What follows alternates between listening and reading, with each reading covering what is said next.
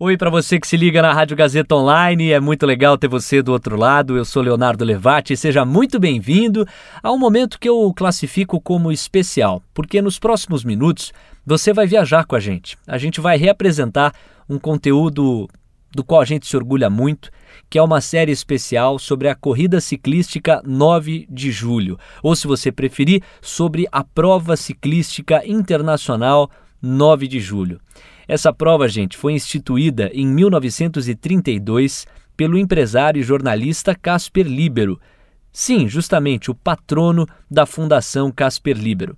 E essa série vai mergulhar na história da corrida, nas dificuldades e nos desafios que foram enfrentados para que ela fosse colocada de pé, na mobilização que ela convocava às pessoas, nas emoções nas emoções que cercaram cada uma das edições da prova ciclística internacional 9 de julho. Para todos nós da Fundação Casper Libero, é uma alegria falar desse evento, não só porque Casper Libero foi quem o instaurou lá atrás, mas também por todos os símbolos que circundam a prova ciclística internacional 9 de julho. A gente está falando de um Brasil da década de 30 cuja instabilidade política era notória. Vargas havia chegado ao poder recentemente, foi em 1930 que isso ocorre, através de um golpe que pôs fim à República Velha no país. E a partir disso, começa, especialmente com os paulistas, uma queda de braço que se estendeu e chegou ao seu ápice na Revolução Constitucionalista de 1932. São Paulo, que antes tinha um protagonismo reconhecido do ponto de vista político no país, viu com a ascensão de Vargas um certo ostracismo, ou pelo menos uma diminuição considerável da sua influência. E o movimento paulista reivindicava uma constituição, uma organização das ideias, dos princípios que norteariam o país.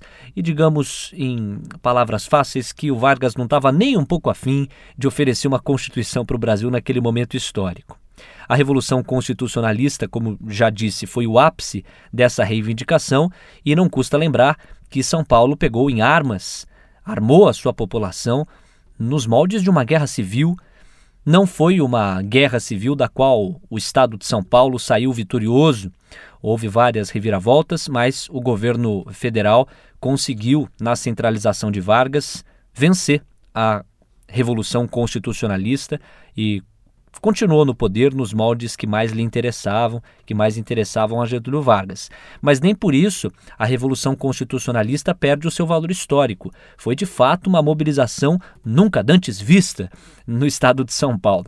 Bom, e a corrida eh, ciclística 9 de julho ela dialoga com esse contexto e foi, através do esporte, talvez um dos maiores símbolos, não vou nem dizer aqui da resistência, da luta política de Casper Libero e dos paulistas contra o governo federal, mas ela nasce muito regionalizada, sem qualquer interesse em se nacionalizar, porque nasce como um símbolo dos paulistas. Naturalmente que a história ela vai avançando e que as coisas vão se atualizando e a prova que começou regional demais virou ciclística internacional e milhares milhares de atletas e de ciclistas passaram a enxergar nela uma oportunidade valiosa de ouro para valorizar o ciclismo. Bom, eu já estou aqui me aprofundando demais, mas é só para dividir a emoção que a gente tem de reapresentar uma série que foi tão bem cuidada por toda a equipe da então Rádio Gazeta AM e que agora volta na condição de Rádio Gazeta Online aqui para você curtir, mergulhar e entender um pouquinho mais de todo o contexto por trás dessa prova, dessa atração esportiva. Vamos então para o primeiro capítulo. O primeiro capítulo vai aprofundar um pouquinho da minha introdução aqui, porque vai falar da origem da prova e vai falar do contexto histórico que a circundava. Vamos lá. Corrida Ciclística 9 de Julho. Uma prova repleta de histórias, lutas e emoções pelas ruas de São Paulo.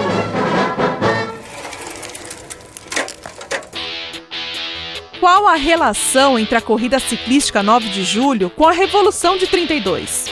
Então, querido ouvinte, se não fosse a revolução entre os soldados paulistas e as tropas do governo federal naquele ano, a tradicional prova 9 de julho talvez não teria sido criada. Por isso, Antes de falar sobre a história da corrida, vamos entender brevemente o que foi a Revolução de 32 nas palavras do cabo militar Gilberto Bastos Júnior. Getúlio Vargas, para tentar agradar ou acalmar os ânimos em São Paulo, que já vinha muito, muito conturbado ao final de 31, começo de 32, ele nomeia governador Pedro de Toledo. Pedro de Toledo é paulista e é civil. A princípio, atendia os requisitos que os paulistas pediam. Porém, quando foram verificar a vida pregressa de Pedro de Toledo, descobriram que ele era, já há algum tempo, uma pessoa ligada a Getúlio Vargas. Só que foi um tiro no pé, porque Pedro de Toledo rompe com Getúlio Vargas. Ele começa a fechar uma cúpula paulista de poder com Júlio Marcondes Salgado no comando da Força Pública, que é o braço armado do Estado, e começa a formar uma secretaria. Então ele começa a formar uma cúpula paulista de governo que já já agrada aos paulistas e rompe com Getúlio Vargas. Esse rompimento de Pedro de Toledo e Getúlio Vargas é o que começa a dar desenho à Revolução de 32, à Guerra de 32. Pedro de Toledo é aclamado governador de São Paulo, não mais interventor. O povo aceita ele, abraça ele, abre os braços para ele. Getúlio Vargas fica insatisfeito com isso e nomeia do dia 22 para o dia 23 de maio e nomeia o ministro Oswaldo Aranha para que viesse a São Paulo e, de, e depusesse toda essa cúpula que estava sendo montada aqui em São Paulo e nomeasse novos getulistas. A chegada de Oswaldo Aranha a São Paulo cai como uma bomba no povo paulista. Então os povos, as pessoas saem às ruas de novo, o povo sai às ruas. Oswaldo Aranha tenta cumprir o ato político mandado por Getúlio. Vem até o estado, chega em Jundiaí. Em Jundiaí as pessoas informam a situação que a capital está Oswaldo Aranha, por receio de morte, volta ao Rio de Janeiro.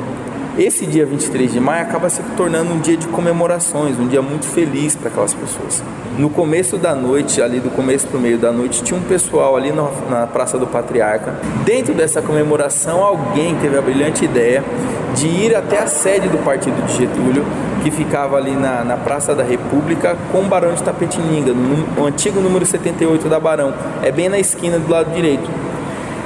A ideia era ir até lá, invadir o prédio, empastelar o prédio, para mandar um recado para os getulistas. Tipo, aqui a gente não quer o povo de Getúlio, meio que para fechar as, as portas do partido em São Paulo.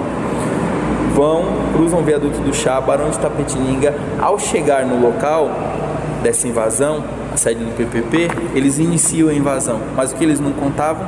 Que existia uma guarda que tomava conta um pessoal do exército que era ligado diretamente a Getúlio. Essa guarda abre a janela do prédio, as janelas do prédio, coloca fuzis para fora e disparos na multidão. 19 pessoas fuziladas, 19 pessoas feridas a bala. Das 19 pessoas, quatro morrem ali no mesmo momento: Martins, Miragaia, Drauzio e Camargo, os famosos MMDC. O MMDC é o estopim da Revolução de 32, eles são mártires. Muitos acham que eles eram combatentes, não, eles nem chegaram a ver a guerra. Locutor César Ladeira passa na frente, indo para a Rádio Record trabalhar. Ele vê aquela cena, adentra o prédio e da janela do prédio ele narra ao vivo a morte do MMDC. O César Ladeira interrompe com a, a, a marcha Paris-Belfort a Marcha Paris-Belfort. Ele interrompe e da partir daquele momento a Marcha Paris-Belfort passa a ser o hino da Revolução de 32. Isso contamina a população, isso a população já estava insatisfeita, a situação econômica do país já não estava lá essas coisas. muita, muita gente acreditava que por conta do interventorismo de Getúlio Vargas, é, é, a situação política também não, insatisfeitos. Aquilo inflamou a população, aquelas mortes, aquele tiroteio inflamou a população.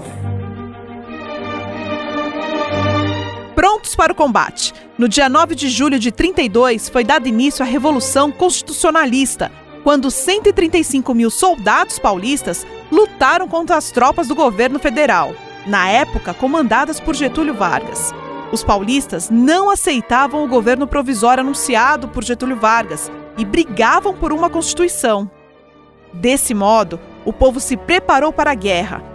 Milhares de homens se alistaram para a luta, Inclusive, muitos jovens se alistaram também com o sentimento de honrar a sua cidade.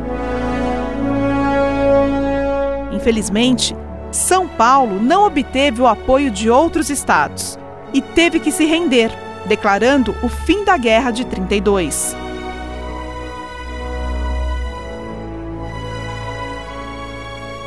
Apesar do ato de rendição, estudiosos garantem que São Paulo perdeu a batalha, mas não a guerra, já que em 34 Getúlio Vargas finalmente criou uma nova Constituição. Assim foi decretado que o dia 9 de julho é feriado civil no estado de São Paulo, com o objetivo de lembrar eternamente o dia em que o povo paulista lutou pelo regime democrático no país.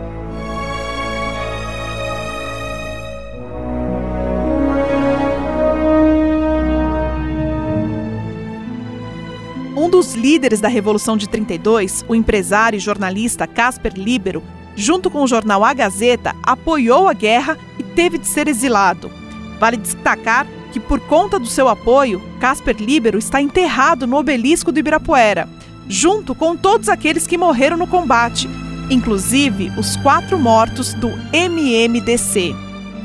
O jornalista, escritor e pesquisador Elmo Frankfurt explica como Casper Libero criou a corrida ciclística 9 de julho. A prova ciclística 9 de julho foi uma ideia do Casper Libero que na época, em 1932, quando ele instituiu a prova, ele estava através do, do seu semanário A Gazeta Edição Esportiva, porque não, não existia Gazeta Esportiva na época, era apenas um, um encarte dentro do, do jornal A Gazeta, o, é, acabava justamente é, apoiando várias provas, provas de atletismo, de esporte amador, o futebol, é, futebol de várzea, ou a corrida de São Silvestre que ele já, já havia criado. Então, a Gazeta Esportiva, no caso, o, esse encarte, né, a edição esportiva, ela, ele acabava encampando vários, vários campeonatos e ajudando a, a, promover, justamente porque sabia do, do, potencial e do número de pessoas que participavam e que não tinha uma promoção nem divulgação dessas provas. Então ele criou isso em 32, só que o, o nome 9 de julho é por conta da, da Revolução, que foi o, a Revolução Constitucionalista de 1932, que começou exatamente no, nessa data, e o Casper ele, ele acabou apoiando a revolução e nisso ele foi exilado. Então ele não viu o início da prova, mesmo tendo sido em 33. Ele estava na, na Europa nesse, nessa época. Só que a prova foi um grande sucesso. Depois de muitos, muitas décadas, ela teve a introdução das mulheres na, na prova e, o, e teve um período de interrupção. O primeiro período de interrupção foi justamente na época da Segunda Guerra Mundial, ou entre 41 e 46, e depois mais recentemente. E agora a prova volta com toda a força, sendo promovida pela Fundação Casper Libero. Mesmo com o fim da Revolução de 32, o clima de tensão na capital paulista pairava no ar. E por esta razão, temia-se que houvesse um ato de repressão durante a primeira prova ciclística 9 de julho. Felizmente, durante todo o trajeto, não foi registrado nenhuma contrariedade durante a prova. Com exceção do forte temporal que ocorreu durante a corrida. Em razão da chuva, alguns ciclistas não se classificaram por perderam a identificação que ficava localizada nas costas. Mesmo assim, de acordo com o jornal A Gazeta, do dia 20 de julho de 1933, os atletas compreenderam a situação e aceitaram a não classificação.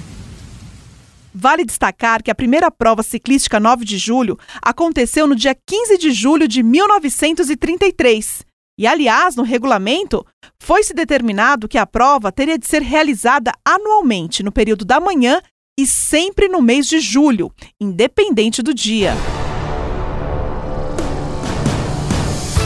Na ocasião, 373 ciclistas se inscreveram gratuitamente e vale destacar que as inscrições eram realizadas na redação de o jornal A Gazeta, na época localizado na rua Líbero Badaró. O percurso da corrida era de 38 quilômetros e passava pelas principais ruas de São Paulo, sendo que tanto o ponto de largada quanto da chegada era na Avenida Paulista. Na avenida, de acordo com o jornal A Gazeta, um público de duas a três mil pessoas se acotovelaram para ver a chegada dos grandes campeões, que neste caso, o primeiro e o segundo lugar foi conquistado pelos irmãos Magnani. No entanto, o grande vencedor foi o brasileiro José Magnani, que conquistou uma medalha de ouro grande. O segundo colocado levou uma medalha de ouro pequena e o terceiro colocado uma medalha de prata. No próximo capítulo, você irá saber mais curiosidades sobre as primeiras provas ciclísticas 9 de julho, ainda na fase nacional, e os grandes vencedores.